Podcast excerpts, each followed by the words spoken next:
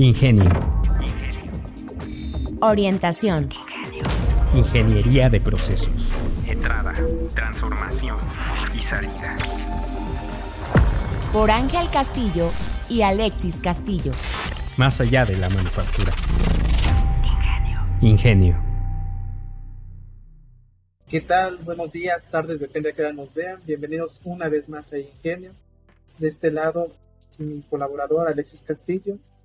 Hola a todos. Y hoy tenemos un invitado de lujo, Alberto Armijo, quien, eh, bueno, vamos a hablar tema, acerca de temas económicos durante esta conversación, pero antes de ir más a fondo, sí quisiera leer sobre su larga trayectoria, entonces eso será un resumen. Bueno, Alberto Armijo Jardines, licenciado en Economía por la Universidad Autónoma de Nuevo León, la UNI, máster en Política Pública y Mercados Financieros del Programa Internacional de la Barcelona School of Economics. Tiene diversos diplomados y acreditaciones otorgadas por instituciones internacionales, entre los que se encuentran diplomado en previsiones macroeconómicas por el Fondo Monetario Internacional, FMI, y diplomado en métodos numéricos avanzados para macroeconomía por el Centro de Estudios Monetarios y Financieros del Banco de España. Entonces, como pueden ver, eh, pues Alberto nos está haciendo el favor de, estar con nosotros para compartir parte de su conocimiento con, con todo el auditorio. Alberto, muchas gracias. Este, bueno, primero que nada, eh, muchísimas gracias por, por la invitación a, a, este espacio, a permitirme hablar con tu público. Este, también, digo, no menos importante, pues un saludo a, a todos sus, sus, seguidores, su público. Este, también, pues un, agradecimiento a ellos, pues por estar sintonizando este episodio que, pues la verdad, yo espero que, que, bueno, ya de lo que hemos platicado entre nosotros, pues, pues se ponga bastante, bastante interesante. Perfecto, pues comenzamos con la entrevista, Ángel, ¿te parece? De acuerdo, Alexis, todo nuevo. tuyo. Perfecto, de nuevo, muchas gracias, Alberto, por estar aquí con nosotros y con la comunidad de Ingenio. Pero bien, ya empezamos con un poco sobre quién es Alberto, pero ahora, ya que comentamos sobre tu trayectoria académica, ¿qué haces? ¿Qué hace actualmente Alberto? ¿A qué te dedicas? Sí, bueno, este, pues ahorita eh, eh, me desempeño como, como, economista senior en la Dirección de Estudios Económicos del, Banco de México. Eh, particularmente yo estoy en la oficina especializada en modelos macroeconómicos y bueno, adicionalmente pues soy, soy profesor de, de tiempo parcial en el TEC de Monterrey.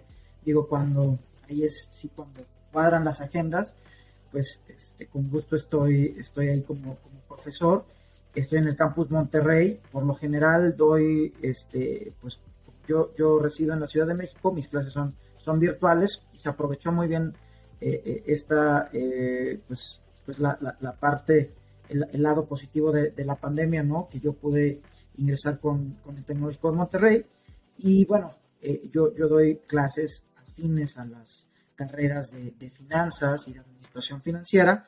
Y bueno, pues, pues las, las asignaturas que doy pues son, son más enfocadas justamente a lo que hago en el Banco de México, que es este, pues la parte de, de, de modelaje económico. Dentro de lo que hago al interior del Banco de México, pues es, es utilizar métodos cuantitativos, es decir, los modelos económicos, pues para hacer recomendaciones de, política particular pues de política monetaria, que es lo que hace el Banco de México. Pues esto, eh, esto conlleva este, pues definir eh, condiciones iniciales para los modelos, o sea, vaya, más, más eh, en términos un poco más aterrizados, pues darle seguimiento a los, a los mercados, eh, tanto a los mercados como a las expectativas de los analistas en, en variables macroeconómicas, macrofinancieras, y incorporar toda esta información disponible en nuestros modelos para que ellos tengan, para, que los modelos tengan pues la última información y, puedan de ahí generar pues eh, resultados y pronósticos eh, lo más acertado posible para hacer política.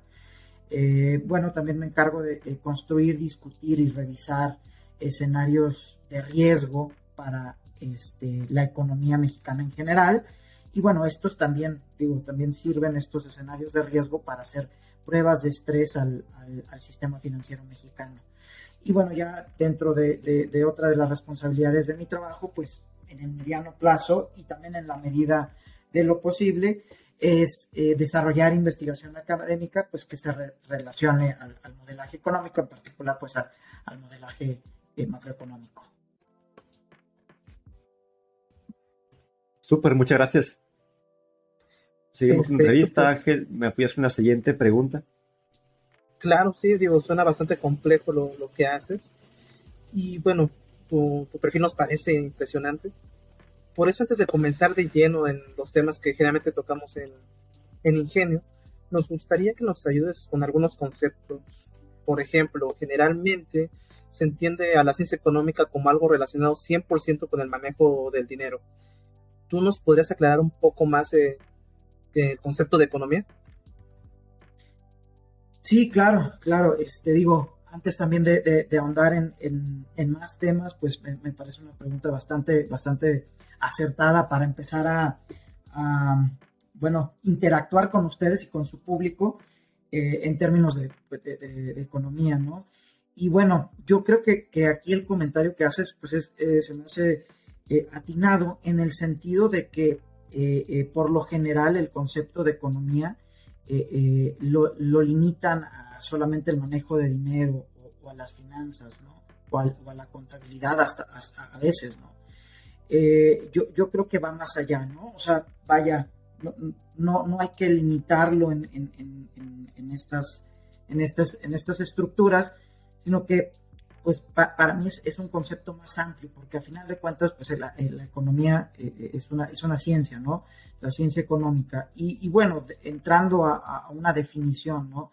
Que se puede dar una definición del libro de texto en la que pues, decimos que la economía es el estudio de cómo las personas, empresas y gobierno se organizan y administran recursos, ¿no? Para satisfacer, pues, las necesidades. Estas necesidades, bueno, se en, algunas carreras pues se ve la parte de, las leyes del mercado, oferta y demanda.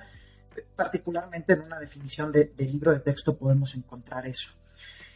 Yo en lo personal este, me, gusta definir más la economía como el estudio de las decisiones que toman las personas en un contexto o, en diferentes contextos, pero particularmente en contextos de, de escasez de recursos. Ahora, estas decisiones parte de este estudio, pues estas decisiones conllevan una, una interrelación entre los agentes que, participan en la sociedad, ¿no?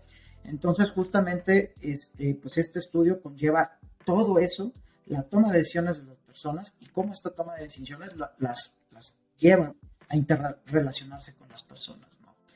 Y, y bueno, digo, aquí podemos poner este, ejemplos, ¿no? Desde ejemplos bastante aterrizados o a lo mejor algunas personas luego este, los tachan de burdos, pero por ejemplo en, economía se puede estudiar, vaya, ¿por qué un, estudiante eh, preferiría faltar a su clase de las 7 de la mañana para dormir un poco más, ¿no?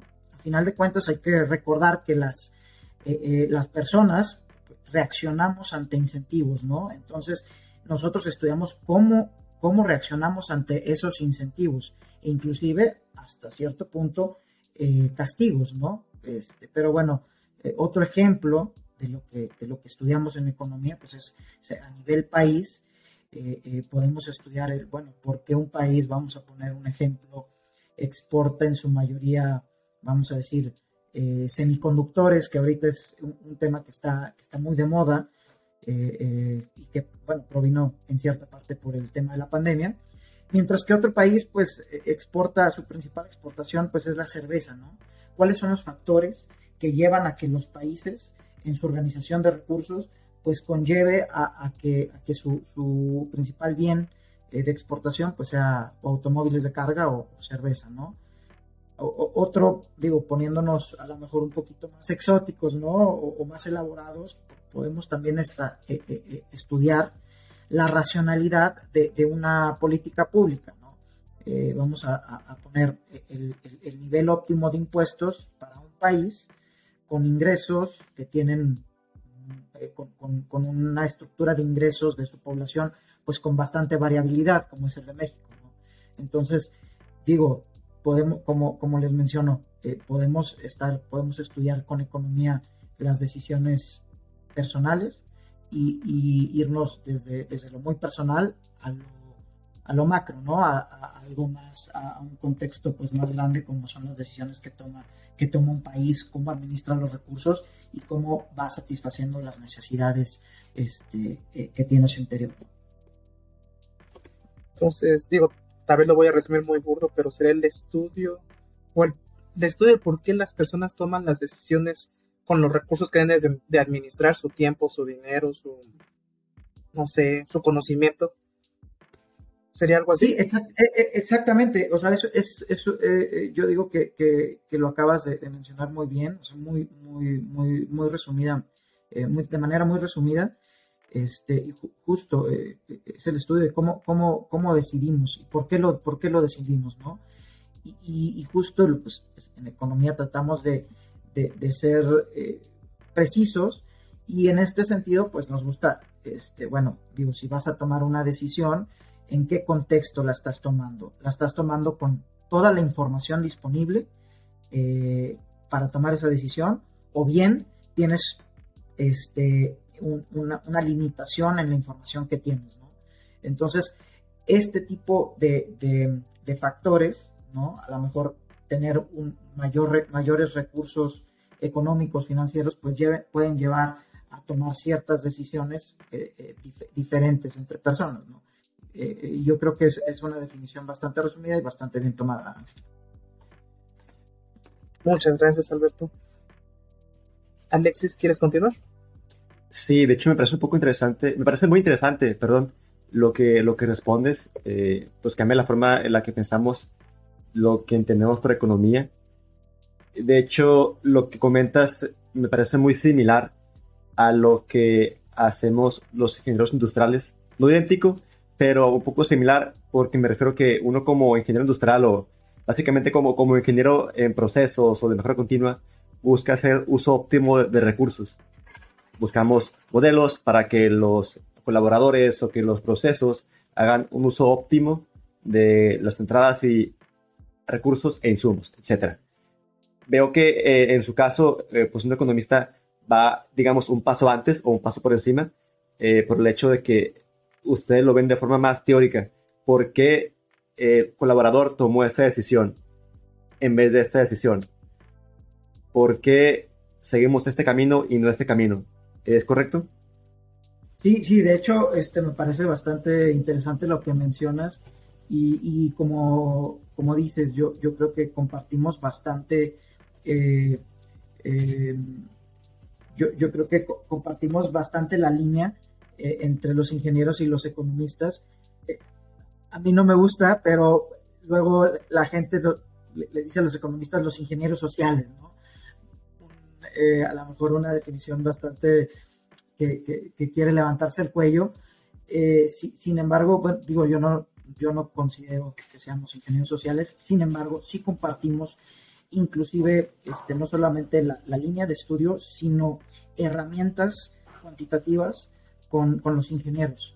Este, y, a final de cuentas, como comentas, eh, lo que buscamos es la, eh, eh, la búsqueda de, optimización, optimización de recursos este, y, bueno, ello conlleva pues a la, toma de decisiones, ¿no? Que, que, también es un punto bastante interesante que ustedes, que ustedes trabajan, ¿no? A nivel, a otro nivel.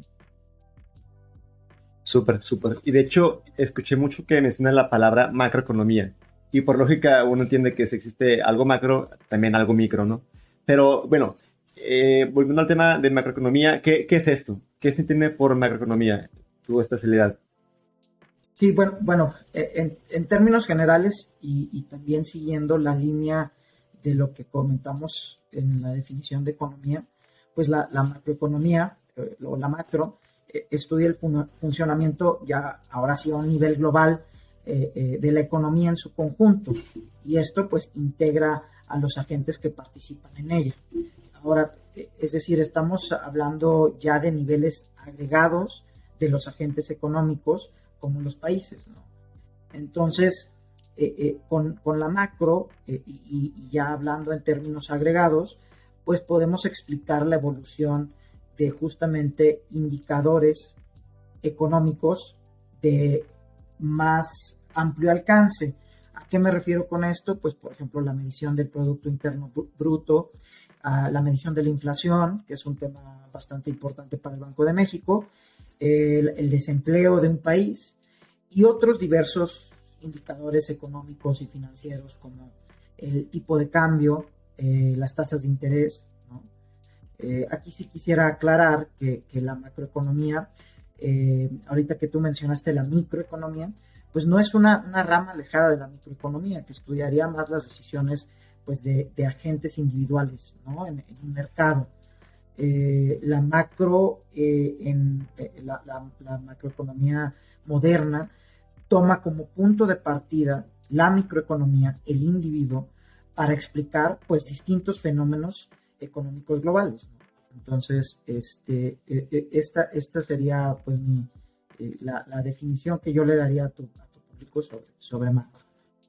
Súper, muchas gracias. Ángel, ¿me con la siguiente pregunta o si gustas comentar algo más?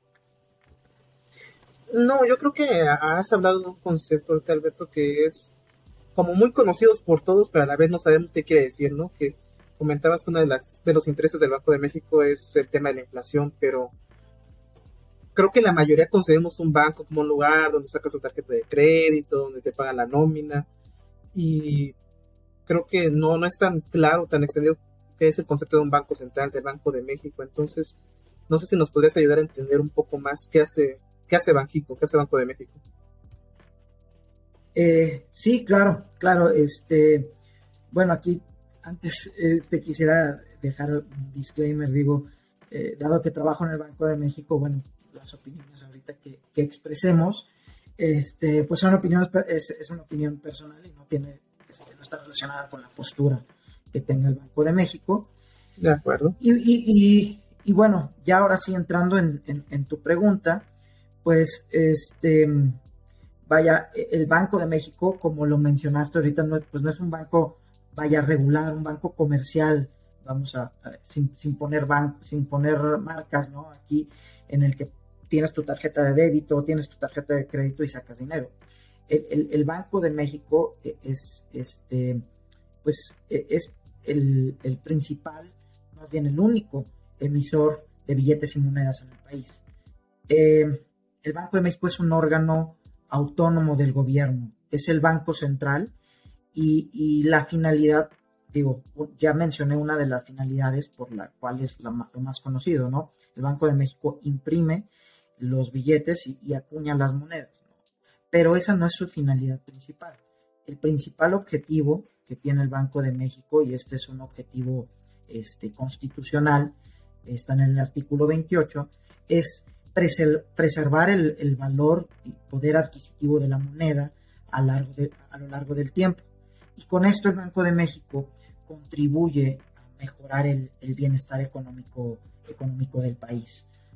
Eh, eh, y bueno, en estos términos, por, poder adquisitivo nos referimos a eh, qué tantos bienes puedes comprar con cierto, con cierto nivel de ingresos. Entonces, eso es lo que trata de cuidar el, el Banco de México eh, eh, y ese es, como les menciono, pues su, objetivo principal. También el, banco tiene otras funciones, ¿no? Eh, administra las reservas internacionales del país, actúa como prestamista de última instancia de la banca privada y también pues es uno de los representantes financieros públicos ante instituciones este, multilaterales, pues ya sea el Banco Mundial, el Fondo Monetario Internacional, este, el Banco Interamericano de Desarrollo. Entonces, este, pues esas serían, serían las funciones que, tiene el Banco de México y qué es lo que hace. De acuerdo, muchas gracias por la aclaración. Eh, entonces, digamos que, digo, hablando con tema, de temas un poco más coloquiales, eh, ¿vieron la serie de, de, La Casa de Papel? ¿O no? Sí, sí. Digamos que si pasa algo similar en México, la gente que forma el grupo de, ladrones entraría a robar al Banco de México.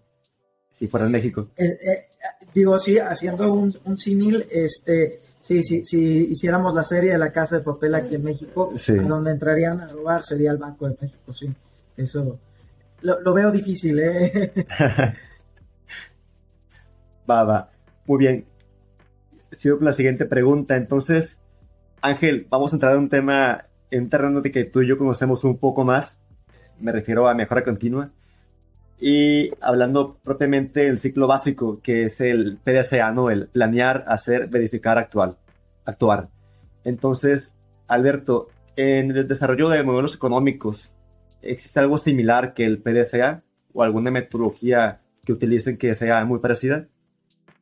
Eh, no, pues claro, el, el- ciclo de mejora continua es, es, toral para, para la construcción de, de modelos económicos, ¿no? Este, o sea, yéndonos eh, paso a paso de- en, este ciclo de mejora continua, por ejemplo, este, pues usando modelos intentamos explicar fenómenos económicos, ¿no? Y aquí me voy a meter, vo- voy a tratar de, de hacer, este, de- de, hacer- cambalachear, ¿no? Entre, entre lo que ustedes hacen y, lo que yo hago. Este, entonces, pues bueno, hay que recordar, digo, que, que los modelos económicos que, que- construimos y que usamos este, son, son como un mapa, son abstracciones de la realidad.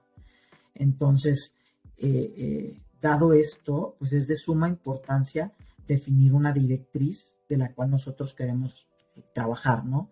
Es decir, ¿qué pregunta queremos responder con nuestro modelo?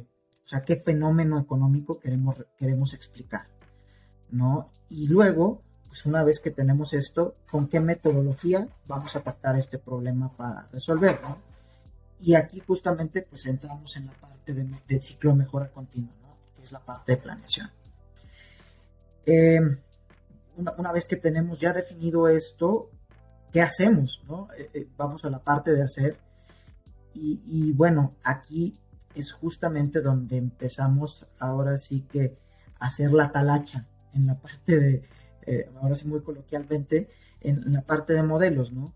Vamos a tener que ahora extraer transfor- y transformar los datos que vamos a usar en nuestro modelo y que a su vez pues van a sustentar el mismo modelo. ¿no?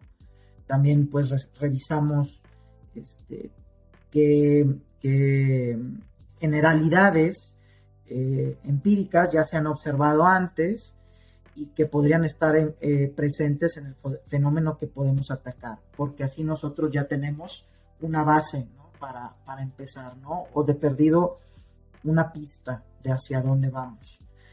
Y también pues definimos las ecuaciones que van a go- gobernar el comportamiento de nuestro modelo. Entonces, esta parte sería la parte de- del hacer, ¿no? De nuestro ciclo de mejora continua. Y bueno, ya justamente con estos ingredientes, siguiendo en la parte de- del hacer, pues programamos el modelo computacionalmente y lo, lo alimentamos con datos. Entonces, digo, eh, eh, me estoy yendo como en, en- el proceso que haríamos este, en- en la parte de modelos. Y, y- y siguiendo con esto, pues tenemos que verificar, ¿no? ¿Qué vamos a verificar? Pues obviamente son los resultados que nos arroja el modelo, ¿no? Los, los parámetros que tiene nuestro modelo son consistentes, o sea, e- es decir, estos resultados son congruentes con la teoría, eh, ¿por qué sí, por qué no? Vemos si el modelo puede replicar lo que, pues, lo que ya se observó. Entonces, este tipo de cosas son las, las que queremos atacar cuando nosotros verificamos eh, el, el modelo. Y yo creo que aquí, justamente ya juntando un poquito con, con lo que ustedes hacen, es precisamente donde, donde, donde en los departamentos pues de, de- de calidad en particular en, en- en el sector industrial, pues se fija mucho, ¿no? Tiene un, un- un modelo de, de producción, ¿no? Y, y en, en sus diferentes etapas, y es donde tú empiezas a probar si los parámetros que tiene el modelo, pues son los adecuados para el nivel de producción que tú quieres, ¿no? O para el nivel de, de- recursos que tú tienes. Es justamente la parte donde yo creo que, que- convergen eh, estas pues, nuestras dos profesiones. Y bueno, al final lo que hacemos en, la parte de actuar, pues para mí es, es, es responder una pregunta. Y, todo esto, pues, esto de los modelos y, que queremos responder un fenómeno económico, pues ¿para qué lo hacemos, no?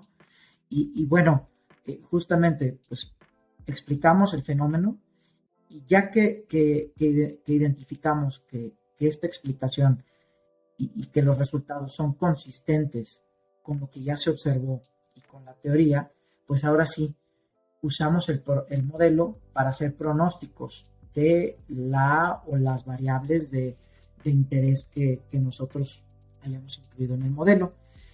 Y una vez, este, justamente para cerrar el ciclo, pues ahora sí vamos a comparar nuestros pronósticos con el pasado, ¿no?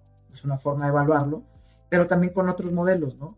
Y una vez que los empezamos a comparar, es ahí donde nosotros pues, nos damos cuenta de los ajustes que tenemos que, que realizar, que realizar, e inclusive a través del tiempo, pues obviamente los tenemos que hacer como, como, como, dura, como con cualquier proceso, ¿no? Entonces ahí es donde volveríamos al, al ciclo. Entonces, eh, particularmente, así es como llevamos en la parte de modelaje económico eh, eh, un ciclo de, de mejora continua. Perfecto. Y nada más dos preguntitas, Alberto. Eh, sí, sí. Dando un seguimiento de esa respuesta. Por curiosidad, ¿usan algún tipo de lenguaje de programación para el modelaje o algún, software, MATLAB, R? ¿Cómo, cómo modelan ustedes esos modelos económicos? Bueno, eh, eh, aquí ya, ya depende, depende de, las, de las preferencias este, y también de los recursos que tengas, ¿no? Por ejemplo, pues MATLAB es un lenguaje programático que, pues, que tiene un costo, ¿no? y es algo elevado. Eh, también digo, en, economía usamos este, MATLAB, R, Python y, tenemos también programas estadísticos que no requieren tanto la parte de, programación, sin embargo, pues está presente, que son Stata y AViews. Entonces, e, e, esos programas los, usamos para, modelar. ¿no? Súper. Y segunda pregunta, que de hecho no, no tenemos programada, pero me surgió. Eh, imagino que a la vez que ustedes hacen ese análisis económico y ese modelaje, se enfrentan con, yo sé que de cajón hay varias variables cuantitativas, pero a la vez me imagino que hay bastantes variables cualitativas. ¿Cómo, cómo evalúan ustedes esas variables cualitativas de forma cuantitativa en el modelo? Me, parece bastante interesante esta pregunta y, justamente porque aquí entra un tema este, que, no mencioné, ¿no? Este, la estructura del plan del ciclo de mejora continua. Y es que justamente está en, macroeconomía, la parte cualitativa de, que mencionas entra en el juicio del modelador. Entonces, eh, cabe recordar que, justamente cuando, cuando hacemos modelos macro, cuando menos, eh, la, parte cualitativa es donde tú evalúas hacia dónde quieres, en cierta medida, dirigir las cosas, ¿no? O hacia dónde van, ¿no? Y es algo que también eh, les mencioné al principio. Este... No pasa nada. Estamos en vivo. Este... Sí, eh, como les decía, eh, eh, ahí se fue este, la, respuesta. Em, justamente empieza a entrar la parte del juicio del, modelador.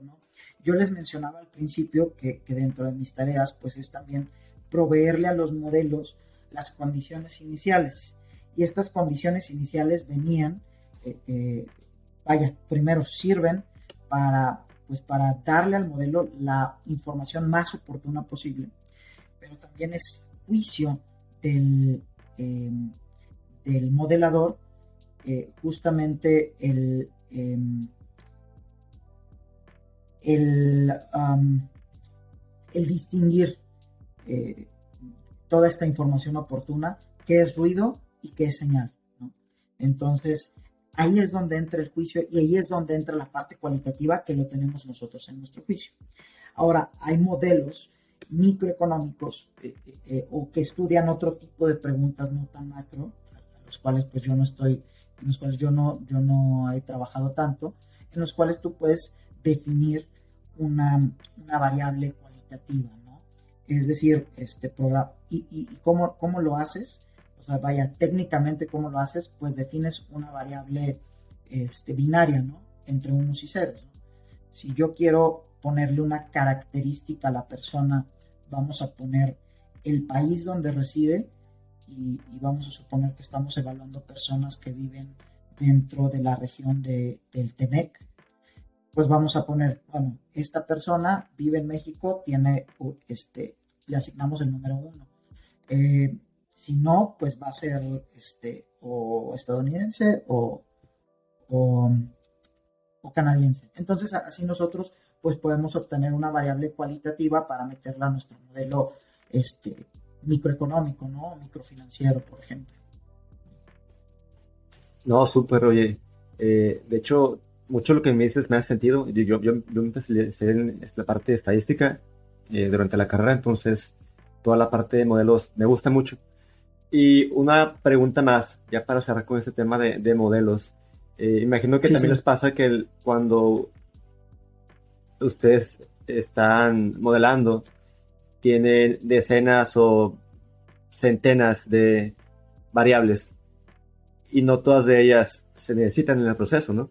Digamos que eh, tienes 500 variables, ¿no? Y de, todas ellas, yo, yo he sabido pues que en el momento de modelar, si a tu modelo le pones demasiadas variables, es un modelo que no va a ser eficiente, a pesar de que todas ellas sean significativas. Entonces, ¿qué método usan o cómo, cómo evalúan ustedes qué variable meter y qué variable no meter en su modelo matemático? Bueno, es una, pregunta este, bastante, bastante interesante. Este, bueno, si, si bien, eh, eh, por ejemplo, en, en, macro, em, pues podríamos tener eh, cantidad muy grande de variables por las cuales nosotros podríamos eh, elegir ¿no? para, para tratar de modelarlas, primero nos apegamos a la parte teórica ¿no? en macroeconomía ¿no? y en particular en modelos que quieren, eh, que, bueno, que su finalidad es proveer de, de, una, de un pronóstico o una recomendación de, política pública. Entonces, eh, yo creo que ese sería el primer filtro que, que tienes que usar. ¿no? El, segundo filtro es, una vez que tienes tu modelo, que lo definiste, pues empiezas a probar las variables y tú lo que quieres ver es, bueno, dadas las ecuaciones que rigen mi modelo, em, esta variable que elegí, ¿qué también la replican las ecuaciones que yo tengo? ¿Es un buen ajuste el que tiene mi modelo o no? ¿No? Es decir, ¿puedo replicar el pasado, el pasado de esta variable? Si sí lo puedo hacer, y si lo replica medianamente bien, porque los modelos pues sabemos que no son perfectos, bueno, puede ser un candidato, ¿no? Entonces yo empiezo a evaluar por, por, esas dos premisas. Una tercera premisa es que a la hora de hacer pronósticos, pues los pronósticos tengan sentido, ¿no? Porque una cosa es, que sí, mi modelo a lo mejor replica bien el pasado, mi, mi variable eh, eh, la replica muy bien el modelo, su pasado, pero tengo otra variable que es muy parecida, ¿no? pero tiene una definición ahí diferente. Este, pero a la hora de hacer el pronóstico, pues no, hay algo que tenga sentido. Entonces, una, evaluación también correcta es pues, que, el, pronóstico tenga sentido y, que, bueno, el margen de error de ese pronóstico pues sea el más pequeño. Esa es otra, otra premisa que se, que se utiliza. Y bueno, aquí también eh, quisiera también ponerla en paréntesis, es que pues es, también parte juicio del, otra vez del, modelador, ¿no? Este, si, si, si, las características de cierta variable, em, si, ciertas características de la variable eh, eh, no, no van de acorde con, con, tu modelo o quieres extender esas características, pues buscas otra que, te pueda, que te pueda este, dar lo que estás buscando, Entonces yo, yo muchas personas dicen que esto es como ir, ir, a, ir a, la, pizca, ¿no? El, cherry picking, ¿no? Vas buscando las variables, este, las manzanas que estén, pues que sean lo, mejor para el jugo de manzana que vas a hacer. Ya bajándole un poquito más, ¿no? Este, vas a buscar las, las mejores manzanas para, para, tu, para que tu jugo sea el más sabroso aquí justamente entra es donde es la parte que yo quería explicar, es donde entra el criterio del modelador. O sea, ahí tú empiezas a ver una, una, naranja para, para, tu jugo y, y, a lo mejor puede ser bastante buena por fuera, pero por dentro no sabes. Sí te tienes que meter a esa parte de, de sus características, tanto externas como internas, para poder también definir tú como modelador si la vas a incluir o no. Súper excelente. Muy completa tu respuesta, Alberto. Y Ángel, esto me recordó mucho al, diagrama de pescado. ¿Te acuerdas? Que aquí podemos ver que tanto el método como la, mano de obra, digo, eh, claro, no, la mano de obra como si fuera el, evaluador, tiene mucha relación con el resultado del modelo. Es correcto, son inputs súper importantes y creo que los menos controlables y por eso hay que tener una educación previa para tomar las mejores decisiones a la hora de hacer esa pizca de manzanas, ¿no? Claro, claro. Sí, es correcto. definitivamente, o sea, tienes que tener un, un, contexto eh, eh, profesional para poder hacerlo, ¿no? Es correcto. Aún así, como bien dices, el modelador es la parte cualitativa y pues ya va definiendo qué toma y qué no toma. Claro, claro, justamente como dices, es, la parte, es la parte cualitativa. Si bien tiene ciertos estándares para los cuales tú vas a elegir las, las naranjas, ¿no? Este, tiene que tener cierto diámetro, ¿no? Cierto color en una escala de colores. Al final, el que tú, eh, tú tienes cierto juicio para decir, para, para decidir si, si, si van o no van. Es correcto. Pues mira, eh, Alberto, viendo que la parte de la ciencia económica y de, la ingeniería de procesos no está tan aislado uno de otro, eh, nos estábamos preguntando si dentro de Banjico, que es la banca del Estado, o dentro de la banca múltiple, existe departamentos de ingeniería de procesos, ingeniería de mejora continua. ojo, ahí, ahí en, en lo que no es banca del Estado, ¿verdad? dentro de tu pregunta, sí, quiero, quiero aclarar sí, Sí, sí, sí. No es la banca del Estado. no, no, está descentralizado, ¿verdad? Sí, sí, sí, perdón. Es un órgano autónomo, ¿no? Eh, correcto, correcto. Aclarando, aclarando un poquito, este, porque sí, la definición ahí cambia mucho el sentido, eh, el sentido de las preguntas y también el sentido de, lo que la, gente puede interpretar de lo que, de lo que hace el banco. Eh, y bueno, ya, ya entrando en, la pregunta, digo, al ser una institución, si bien autónoma, pero pública, pues obviamente tenemos las auditorías de la, de la eh, pues de, auditorías de, la federación, ¿no? Entonces, para, e, para ello necesitamos tener una ingeniería de procesos atrás, la cual defina, pues, vaya, lo que se hace y cómo se hace en el Banco de México. Por ejemplo, les comenté que, bueno, una de las funciones del banco es, eh, es la, em, emisión de, billetes y monedas. Nosotros los fabricamos, ¿no? Entonces, atrás de ello, pues se lleva, hay, una ingeniería de, del proceso de fabricación de, los billetes y monedas, ¿no? Hay, hay una ingeniería en el proceso de tratamiento de datos final de cuentas hay mucha información confidencial que nosotros manejamos, de la cual nosotros tenemos que definir procesos y tener, tenerlos este, no tan solo definidos, sino auditados, ¿no? Y, bueno, también por otra parte, pues, este, por ejemplo, otra, otra de la parte donde la ingeniería de procesos entra muy de lleno con el Banco de México es en la parte de ciberseguridad. No solamente el interior del Banco de México, sino el exterior.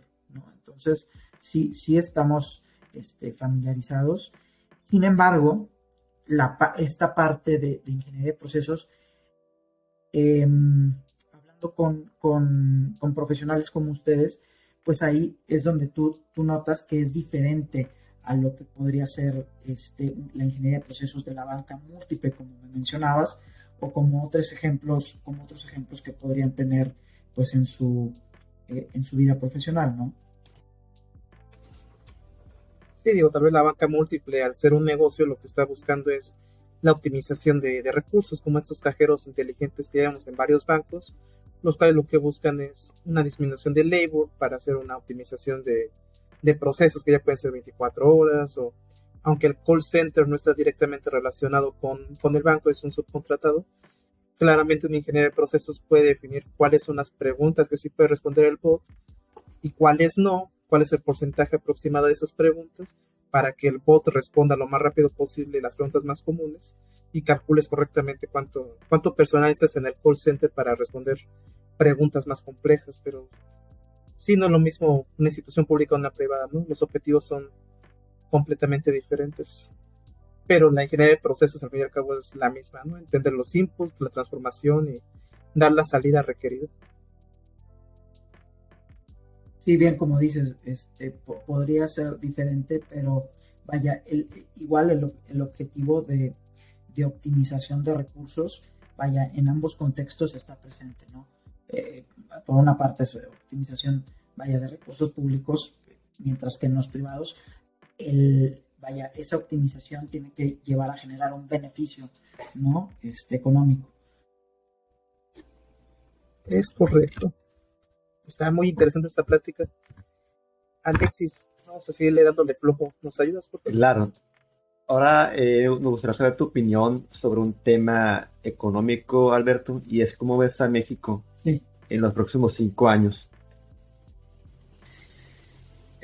pues eh, es una, vaya, es una pregunta, eh, es una pregunta difícil en el sentido de, bueno, como pronosticador, a medida que tú te alejas eh, en el tiempo que tú quieres hacer un pronóstico, pues entre más lejano, pues más incierto es eh, eh, el, el, panorama que puedas, que puedas encontrar y más aventurado para uno es pues decir, decir hacer algún comentario al respecto. Yo acotaría a lo mejor mi, perspectiva sobre la, la, la, la, economía mexicana tal vez a, de, uno a tres años. Y, en este sentido yo lo acotaría en eh, eh, a este horizonte viendo los retos que tiene la, la economía. En particular, y, tratando de ser lo más breve posible, pues eh, tenemos en puerta una muy probable recesión en Estados Unidos, la cual pues este por la relación comercial que llevamos con nuestro vecino del norte, pues va a impactar en, la evolución económica de, de, nuestro país. Entonces, yo creo que ese es el primer reto que tenemos, eh, que, que, tenemos en puerta. Y hay otro que, que no lo tenemos en puerta, sino que ya está dentro de nuestra casa y es un tema también bastante, bastante importante, no solo en el tema, eh, eh, en el tema macro, ¿no? Para las empresas sino para las, mismas familias, que es la inflación, ¿no? Y es un tema este, que mm, a nuestra generación, vaya, este, eh, me incluyo en su generación, pues no nos había tocado vivir, ¿no? Este, tal vez a nuestros, a nuestros padres les había tocado vivir inflaciones con niveles de inflación bastante altos. entonces ese es otro reto que justamente el Banco de México ha tratado de atacar y sigue, sigue, sigue atacando con el fin de, pues, justamente preservar el poder adquisitivo. No obstante, pues, mientras la inflación continúe en niveles elevados, pues el, el panorama para México, pues, se, vislumbra, eh, pues, bastante, eh, se, vislumbra incierto. A medida que la inflación comience a bajar, pues, bueno, podemos abrir a un Y bueno, el, el, otro principal reto, además de la, de la recesión en Estados Unidos, y creo que es un reto que yo creo podría venir no en el siguiente año, sino para 2024, sería la parte de finanzas públicas. Y, es un tema este, que, que, hasta el momento se ha contenido eh, no, ha salido, no han salido riesgos derivados de este, sin embargo, a medida que, que, empiece, que, comience esta recesión, pues se va, se va a convertir en un tema, eh, un tema, vaya, un reto eh, bastante importante para, para, el país. No quisiera decir que, es, que, que veo eh, solamente la parte negativa, sin embargo, sí, sí, veo, sí veo la parte de retos que, se vienen ¿no? para, para, los próximos, para los próximos tres años. Aquí inclusive me gustaría incluir tanto a ustedes como, como, como al público, este, vaya, su opinión al respecto. Em, yo creo que, sería de bastante gran ayuda. Por ejemplo, uno de los temas que también se han eh, desprendido, eh, si bien vemos este panorama incierto para la economía mexicana con, con avistamientos de recesión, pues en, eh, de, un año, del año pasado hacia acá, pues hemos visto un peso, en un tipo de cambio pues bastante, bastante fuerte, con, eh, vaya, vaya, con un desempeño eh, bastante bueno a pesar de los retos que se ven hacia adelante. Entonces, por ejemplo, a mí me gustaría conocer la, su opinión este, la opinión que ustedes tienen eh, sobre, sobre el tipo de cambio. ¿Ustedes creen que los niveles en los cuales se encuentra el tipo de cambio es sostenible? O sea, vaya, ustedes dentro de, sus, de, su, de su contexto profesional, ¿les parecería bien que el tipo de cambio esté, esté en los niveles en los que está? ¿Les gustaría que fuera más bajo? Aquí yo creo que puede entrar un tema interesante de discusión con, también con su público. ¿Tú qué dices, Alexis? Híjole, Ángel. Yo creo que depende mucho, ¿no? De, quién seas. O sea, si estás teniendo, no sé, se me ocurre, un seguro total a 10 años en el que estás invirtiendo en dólares, pues estás en el hoyo, ¿no? Porque si el tipo de cambio sube, pues probablemente en el futuro vas a recibir más, pero ahorita si das 10 mil pesos al año, pues ya no van a ser 10, van a ser 15, 20, si estás en una industria como la que yo estoy en el pasado, en donde vendías a Estados Unidos y veías un tipo de cambio que bajaba, pues también tus ingresos y tu venta bajado. Pero al contrario, si veías que el peso se iba para abajo, pues eso quería decir que los americanos te iban a comprar mucho más, lo cual era beneficioso. O en la cuenta de lo que estoy trabajando ahorita es logística y en Colombia, digo, sé que no es México, pero podría llegar a ser similar uno le exige al transportista, necesito camiones más nuevos. ellos nos comentan, sí, ¿con qué los compro si mi peso se está devaluando cada mes y mis camiones me los traen de Estados Unidos y es en dólares? Entonces creo que depende bastante de en qué lado de la balanza te encuentres para saber si crees que es bueno o es malo que el tipo de cambio se vaya para arriba o para abajo. Yo particularmente creo que para el siguiente año, con lo poquísimo que sé, eh, pues íbamos a volver a sobrepasar los 20 pesos por, por dólar. ¿Tú qué crees, Alexis? Oh, perdona, ¿te ibas a comentar algo?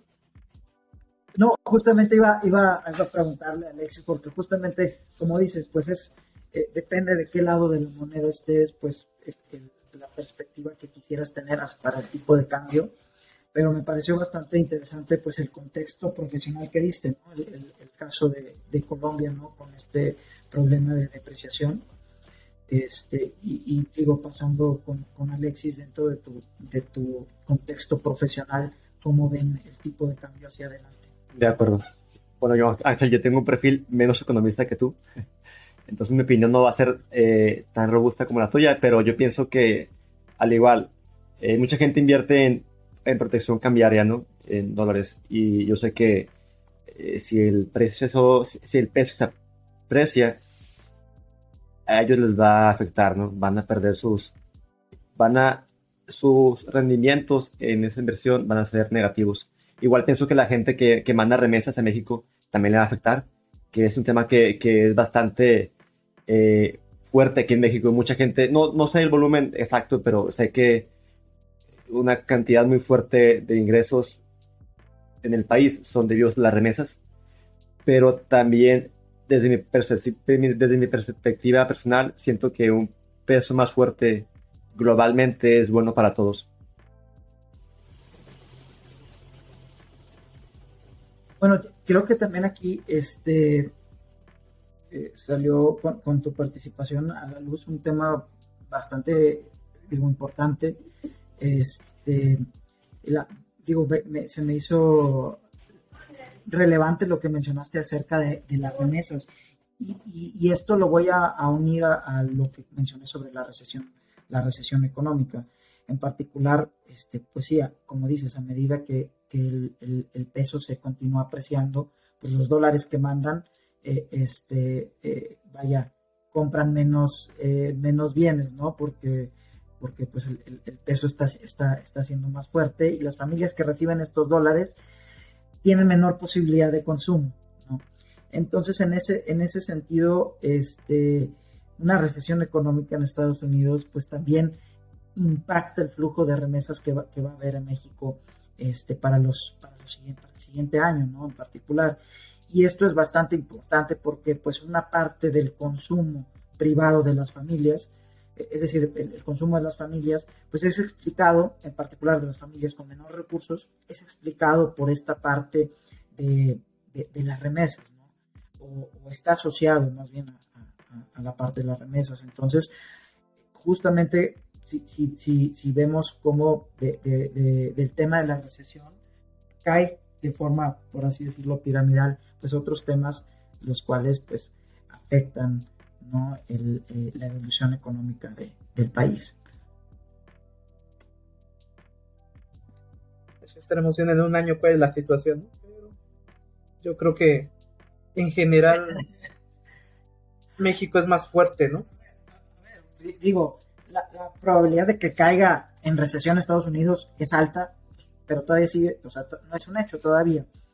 Este, ahora, bueno, nos podemos meter a, temas más cabalísticos, ¿no? Y, bueno, por ejemplo, este, ahorita que está la Serie Mundial, eh, bueno, los años en, eh, están jugando los Phillies de Filadelfia contra los Astros de Houston, y bueno, ahí hay, en temas cabalísticos, las veces que ha quedado campeón de la Serie Mundial los Phillies de Filadelfia, ha habido una, ha, habido una crisis financiera.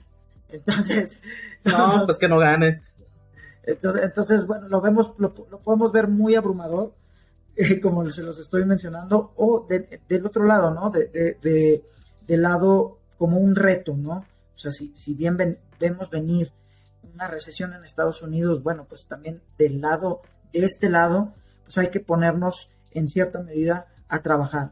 ¿Y en qué sentido digo a trabajar? Bueno, pues empezar a prever ciertas cosas en, temas, en temas de ahorro, ¿no? En, por ejemplo, en la parte, en la parte logística o contractual, pues con coberturas, si es, si es que es posible, digo, es, es en ese sentido que uno pues, pues este, va, va, va realizando acciones, acciones al respecto. ¿no? Oye, imagino que de repente se encuentra con muchos de esos fun facts, ¿no? Con los modelos económicos, como lo comentabas de la serie mundial. Sí, claro, claro, claro. y, somos también este, muy cabalísticos en ese, en ese sentido, ¿no? Bueno, pues hay que ver qué pasó la última vez que Argentina ganó el mundial, porque seguramente este año va a ganar, o yo espero. Vamos a ver, pues, pues ya, ya justamente los, los principales bancos de inversión empiezan a hacer sus, em, eh, a generar sus probabilidades de, quién va a ganar la, próxima Copa del Mundo y, justamente Argentina es uno de los favoritos. Digo, no, no concuerdo, pero bueno, vamos a ver, a ver, a ver qué tal, qué tal, qué tal viene este mundial ahora invernal. Ya estaremos platicando de eso en diciembre quién ganó. Pero bueno. Oye, Alberto, hemos hablado bastante de, la parte numérica cuantitativa. Yo me acuerdo cuando estaba en la universidad y teníamos ingeniería económica, nos, y tal vez esté mal o yo esté recordando mal, pero nos mencionaba que los modelos económicos en general se basan en entes o personas eh, ficticias, las cuales toman las mejores decisiones con la información que tienen, pero también hay otro concepto de economía conductual en donde no siempre una pérdida de 10 pesos impacta del mismo modo que una ganancia de 10 pesos. Entonces, yo sé que tal vez no está dentro de los conceptos macroeconómicos, pero tú nos podrías hablar un poquito de, la economía conductual. Bueno, este, vaya, la, economía conductual es, una rama que se desprende, digo, de, la ciencia económica, en particular de, la parte de la, de la parte micro. Aquí, como, como mencionaste, bueno, que, modelamos alrededor de, agentes ficticios, yo ahí eh, diría más que ficticios es vaya un agente representativo, ¿no? Tomamos ciertas características de, los agentes de, cierta economía y lo hacemos representativo para ver en, ciertos términos, pues qué va a pasar con este, eh, cómo va a reaccionar a cierto incentivo, ¿no? Eh, en la, eh, la parte de economía conductual trata de estudiar más la, digo, dado, dado esto, este, trata de estudiar más la, parte de la elección individual, e, e, esa, esa, e, esa reacción a cierto, a cierto incentivo, ¿por qué tuvo esa reacción? ¿no? ¿Y a, qué me refiero? ¿Por qué tú me voy a meter a lo mejor en conceptos que no son este, parte de mi, de, este, de, mi formación académica? Pero vaya, eh, eh, si esta reacción que tuvo el individuo fue porque eh, tenía toda la información disponible para tomar esta decisión o, la, información era incompleta. Dado eso, em, empezamos a meternos en temas un poquito más, a lo mejor filosóficos, de si las decisiones que están tomando las personas o, las acciones que toman ante ciertos incentivos son racionales. ¿Cómo funciona esta racionalidad en los individuos? Entonces, justamente cuando empezamos a, meter estos temas, empezamos a meter la parte, eh, eh, la parte de los estudios psicológicos, este, ahí empezamos a, tener una convergencia entre, entre los estudios psicológicos y la ciencia económica, inclusive este, los neurológicos, ¿no? Para el estudio de cómo el cerebro pues reacciona ante ciertos incentivos, ¿no? Y no solamente sería en el, en el contexto de, bueno, una persona este, hace algo bien, le doy 10 pesos, no lo hace, no le doy nada, ¿no? Sino que también esto se puede trasladar a la parte de apuestas, ¿no? De, aversión al riesgo, ¿no? Y si esa aversión o, ese, eh, o esa, em, eh, eh, o esa propensión al riesgo se deriva de que tú tienes toda la información, de que no tienes nada de información, de que eres racional, de que no eres racional. Entonces, trata de estudiar estos, estos temas este, y, conjeturar entre, entre, entre diversas este, eh, profesiones. De acuerdo, pues muchas gracias por ahondar en este campo. Creo que con esta respuesta esta pregunta le hemos dado más redondez a la plática, hablando un poquito de microeconomía, mucho más de macroeconomía que es tu especialidad. Pues gracias por, por ese acercamiento. Ok, continúo con el, con el programa, Ángel.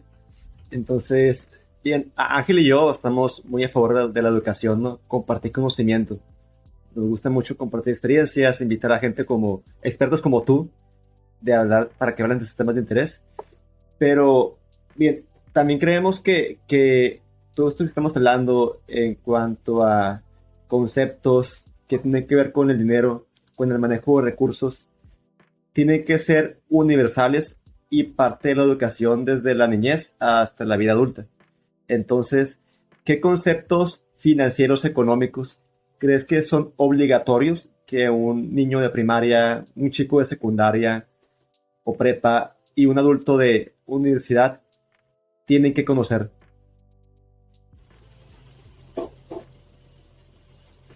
Em, bueno, Me, parece muy buena, muy buena, muy buena este, tu, pregunta. Este, eh, en particular, bueno, del, tema, en, en el tema de, de, la educación me parece bastante importante, ¿no? Y, la educación, digo, me parece importante debido a que pues es uno de los, es, el es de los principales motores de crecimiento de largo plazo en un país, ¿no? La generación de capital humano de calidad.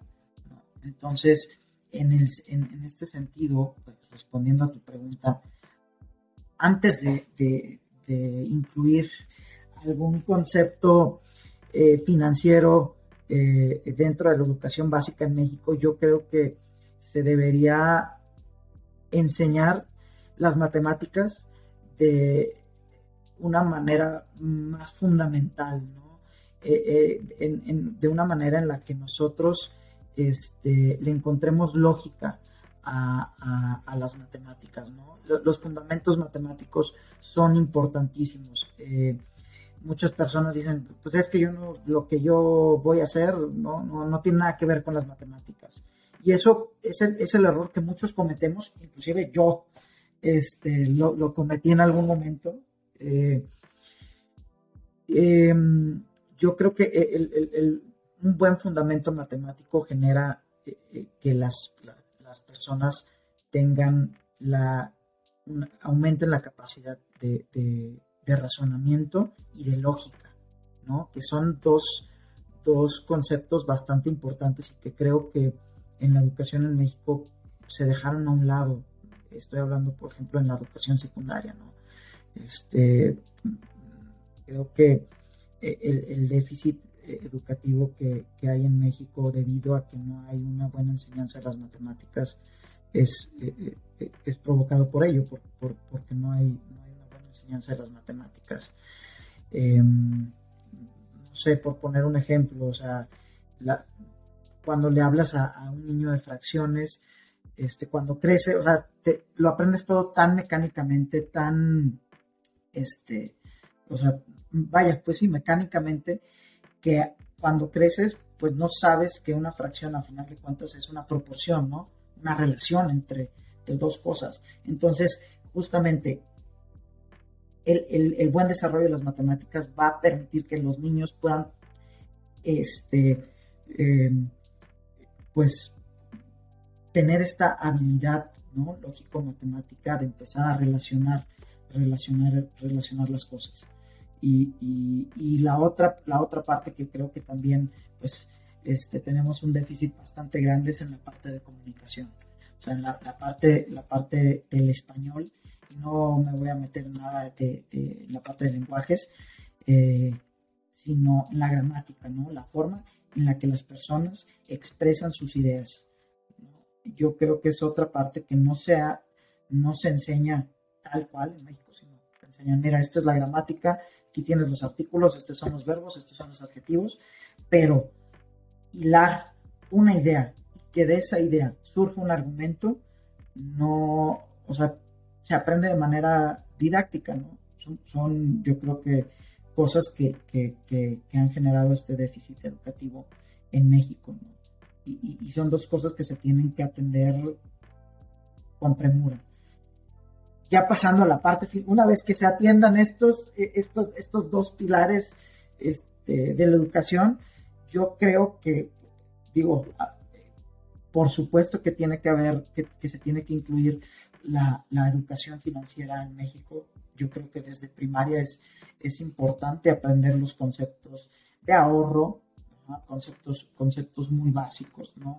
Em, eh, vaya, podremos ir avanzando a medida que, que, avances en los ciclos escolares, pero que, que, los, que los niños sepan em, qué es el ahorro, para qué sirve y qué beneficios le puede traer hacia el futuro, eh, yo creo que es, es primordial.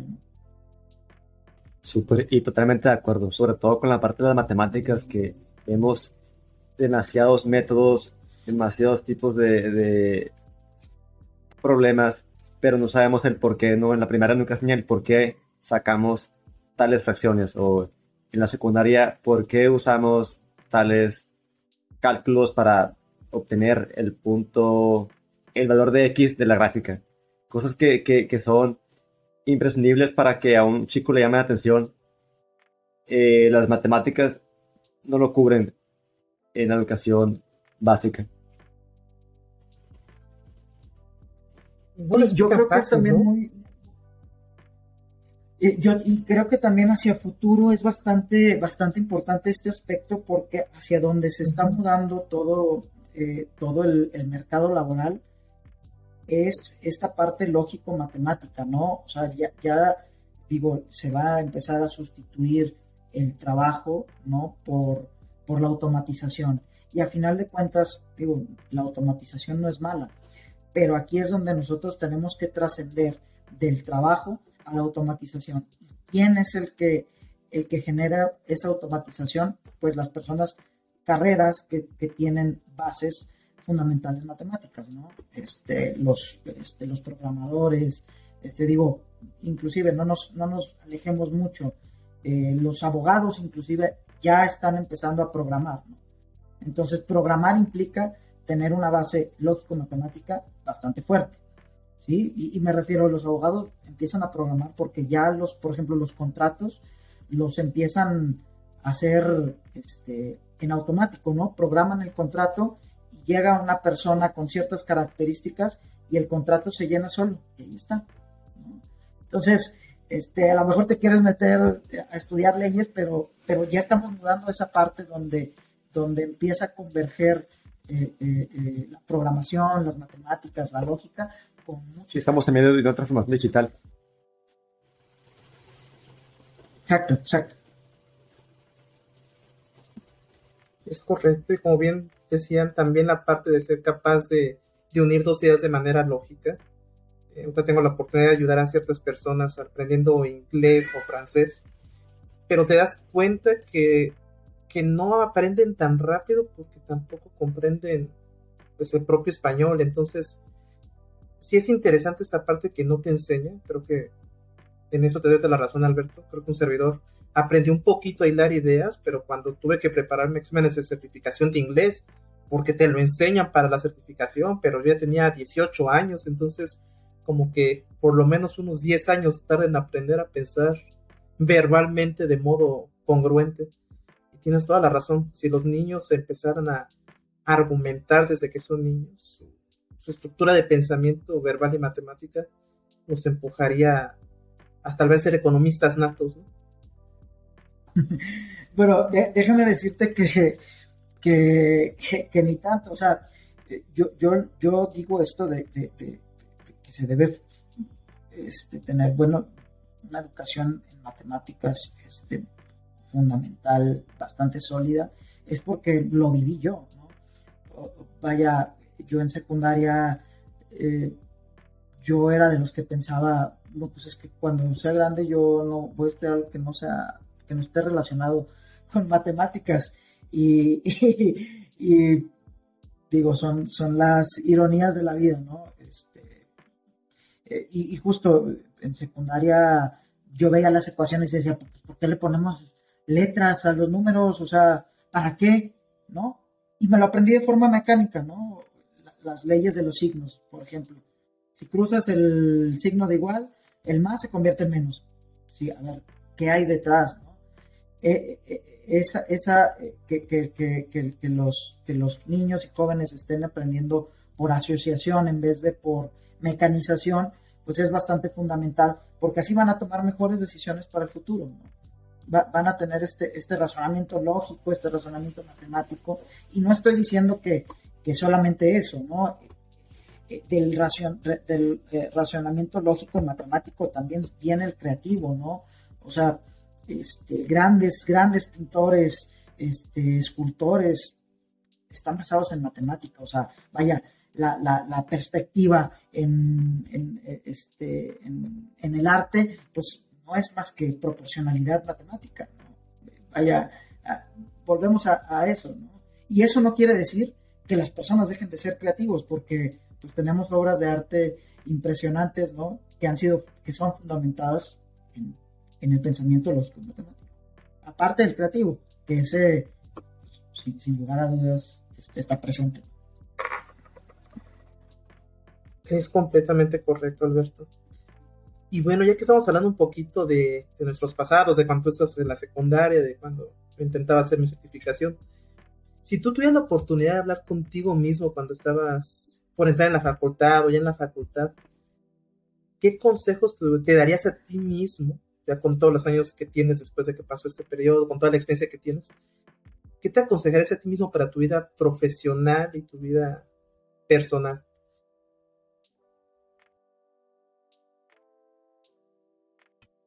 Pues, pues yo, yo creo que, sería más que nada tener bien definido un plan, justamente eh, eh, entrar a la mejora continua, ¿no?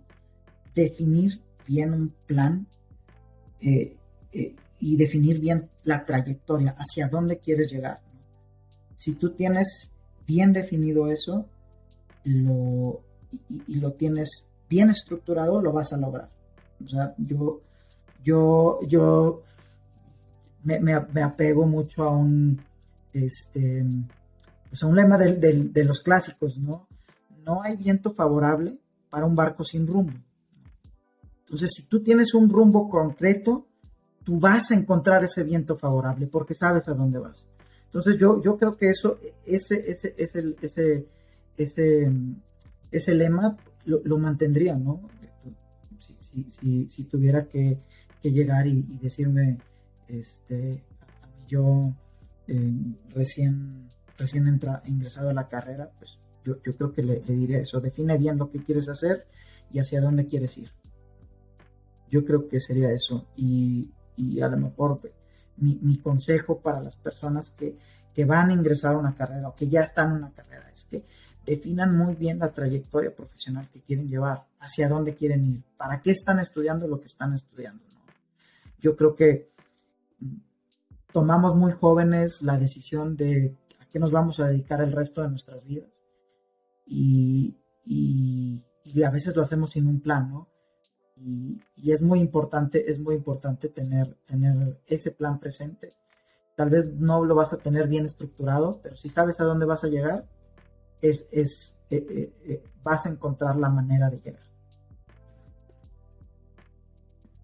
Pues muchas gracias Alberto por esta respuesta tan honesta. Como te comentábamos cuando te platicábamos del proyecto, uno de los drivers para que Alexis y yo estemos en este proyecto es que nos hubiera gustado que a nosotros nos dijeran cuando estábamos más jóvenes. Entonces, este consejo que das es muy valioso para, para el auditorio. Sí, bueno, ya hablando, entrando al, tema pues del proyecto, pues me parece un, proyecto pues que tiene, que tiene justamente los elementos para ayudar este, y para apoyar a, no solamente a profesionistas en diferentes ramas, que eso es bastante importante, sino también a personas que están estudiando, que van a ingresar a una carrera, pues me parece que es un proyecto que les puede ayudar mucho a definir, a definirse y a definir qué es lo que quieren hacer, ¿no? Y, por eso también este, los, felicito. Gracias, gracias. Gracias. Bueno, tenemos un poco más de tiempo, Ángel, así que voy a, seguir con el siguiente tema. Me gustaría saber tu postura sobre las criptomonedas. Antes de, escucharte, pues sabemos que en el tema de criptomonedas un aspecto clave es la descentralización y me imagino que eso es algo que le molesta mucho a México, ¿no? El tema de no, poder controlar con el manejo de, una moneda. Entonces, ¿cuál es tu postura sobre esto? ¿Estás a favor, en contra? ¿Crees que en algún momento en México eh, exista una criptomoneda que, que replica el peso o algo similar y que sea legal en todo el país? Sí, bueno, este, bueno, en particular, primero, este, con el tema de las, de las criptomonedas, es, es primero importante definir, pues, qué es el dinero, ¿no? Y qué funciones cumple. Eh, vaya, el, dinero es, es, un medio de cambio, ¿no? Y tiene que ser aceptado por toda la sociedad para saldar, este, o para, para realizar la compra y venta de bienes y servicios tiene que ser una unidad de cuenta, ¿no? y esta unidad de cuenta permite pues fijar precios, documentar deudas, documentar activos y por otra parte tiene que ser un depósito de valor. ¿Esto qué quiere decir? Que pues permite transferir este, la capacidad de compras y bienes y servicios a lo largo del tiempo. Es decir, pues yo puedo tener mi, o sea, que, prevalezca el poder adquisitivo de, de, este dinero a lo largo del tiempo. Una vez definiendo, definiendo el dinero, yo en, particular, para mí, en lo personal, las, las criptomonedas, yo las veo como un activo de especulación. No las puedo em, no, no, no, las podría clasificar como dinero porque no cumplen con, con, la definición de dinero, ¿no? O sea, sí son un medio de cambio, pero no son aceptados completamente por la sociedad. Son una unidad de cuenta, pues no del todo, ¿no? Dado, dado lo que ya, lo que ya vimos que pasó, ¿no? Este, tiene una volatilidad increíble, entonces, a medida que tienen una volatilidad grande, pues la unidad de cuenta pierde esa, esa, esa, esa función, ¿no? Em, este, por otra parte, ¿cuál es el futuro que le, que le, que yo veo en, las criptomonedas, ¿no? Y, entrando en, pues ya, ya hay una diversidad enorme de, una gran diversidad de, criptomonedas. Y mi, mi perspectiva es que pues yo, yo haría referencia a una experiencia histórica, una experiencia anecdótica, ¿no? En, México, y a lo mejor me voy a meter en historia, pero eh, es para, para sustentar mi ejemplo. En el México revolucionario, cada estado tenía su moneda, ¿no? Y, inclusive había estados hasta que tenían, que tenían dos, dos monedas, ¿no? Este, eh, inclusive los... Eh, este, Villa emitía moneda, ¿no? Este, este, vaya, había mucha emisión de moneda por diferentes instituciones. El problema es qué credibilidad tenía la moneda de cada estado, ¿no? Entonces, al, final de cuentas, en esta eh, experiencia histórica, ¿qué fue lo que sucedió? Y no solamente pasó en México, sino pasó en, a medida que se fueron desarrollando las principales economías del mundo la emisión de billetes y monedas se centralizó, porque al final de cuentas la, moneda que, emitió Pancho Villa pues tenía una volatilidad increíble porque no tenía credibilidad. En cambio, digo esto lo voy a poner como ejemplo porque no tengo el sustento, pero por ejemplo la moneda que emitía el, estado de, de, Nuevo León, este, pues tenía mayor credibilidad, ¿no? Porque el contexto económico de Nuevo León era, era mucho mejor al de otros estados, tenía menor volatilidad. Pues, ¿qué fue lo que pasó? Que pues, la mejor decisión fue centralizar todas estas billetes y monedas en papel a que, pues, al final de cuentas, un banco central tuviera, tuviera esta tarea. Yo creo que lo mismo de esta experiencia histórica va a pasar con las, este, con las criptomonedas, eh, yo creo que, bueno, va vamos a tener una institución central global que va a regular y definir el, este, pues el, la, vaya, la emisión de, de, las criptomonedas, ¿no? No va a suceder con estos, no va a suceder con el Bitcoin, con el Ethereum, eh, etcétera, sino que, vamos a, a, recaer, vamos a converger en una una institución centralizada. esas serían mis perspectivas.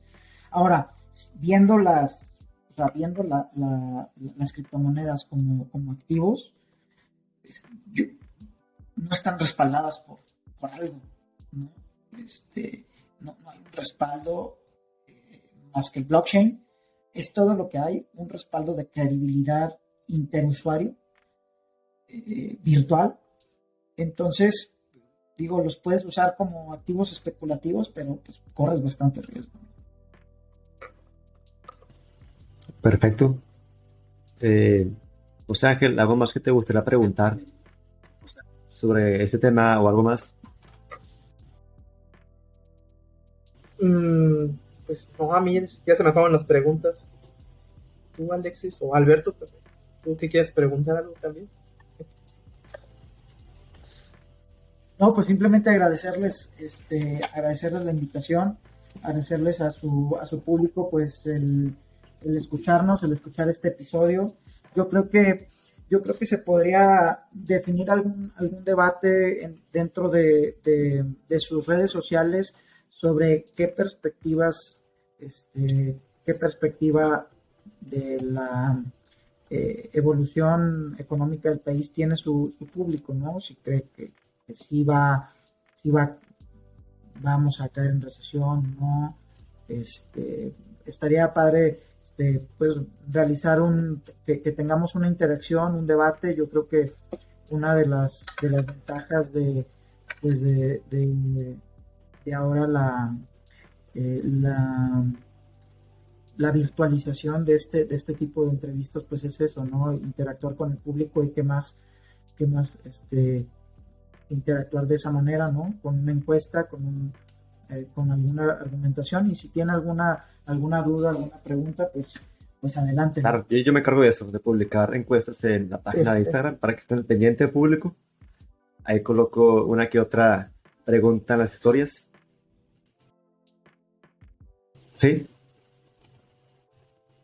Perfecto, perfecto, sí, que, que, se coloquen una, una historia, sí, una encuesta y, vemos, ¿no? Ya después de ahí podemos, inclusive podríamos generar otra plática de lo que derivó de esas encuestas, ¿no? Perfecto, pues Ángel, terminamos. Nos antes agradecerte, Alberto, por tu tiempo, por también tu atención, las preguntas que respondiste. Creemos que todo esto va a ser de demasiada utilidad para el público de Ingenio y va a ayudar a mucha gente. Oye, Alexis, aprovechando el espacio y aprovechando, estamos hablando de Banjico, creo que también es importante mencionar, más que yo fui beneficiario, que también Banco de México da becas, beca financiamiento FIDER para quienes quieran hacer su maestría en el extranjero. Yo le tengo particular agradecimiento a Banjico, porque sin ellos no, no hubiera podido. Entonces, también ese pequeño comercial que le puede servir a alguien, búsquenlo en internet, FIDER, Banco de México, y están a excelentes tasas, muy bueno, se lo recomiendo ampliamente. Sí, definitivamente yo también fui este, beneficiario de este programa, ¿no? Son, son becas préstamo este, para, para este, vaya, estudiantes de posgrado. Eh, y bueno, es, es, una, vaya, una iniciativa que va en pro de, esta, eh, pues de este impulso en el capital humano del país y yo creo que es un recurso que si está, que si alguien en su público está pensando en, en estudiar un posgrado, es un recurso al cual pues tiene, les, este, les aseguro que no, no se van a arrepentir de, de, aplicar, ¿no? Y, y, el beneficio que van a tener va a ser, eh, va a ser exponencial. Próximamente. Es correcto. ojalá, ojalá Bien, Ángel, sin nada más que comentar, esto fue Ingenio ingeniería de procesos más allá de la manufactura.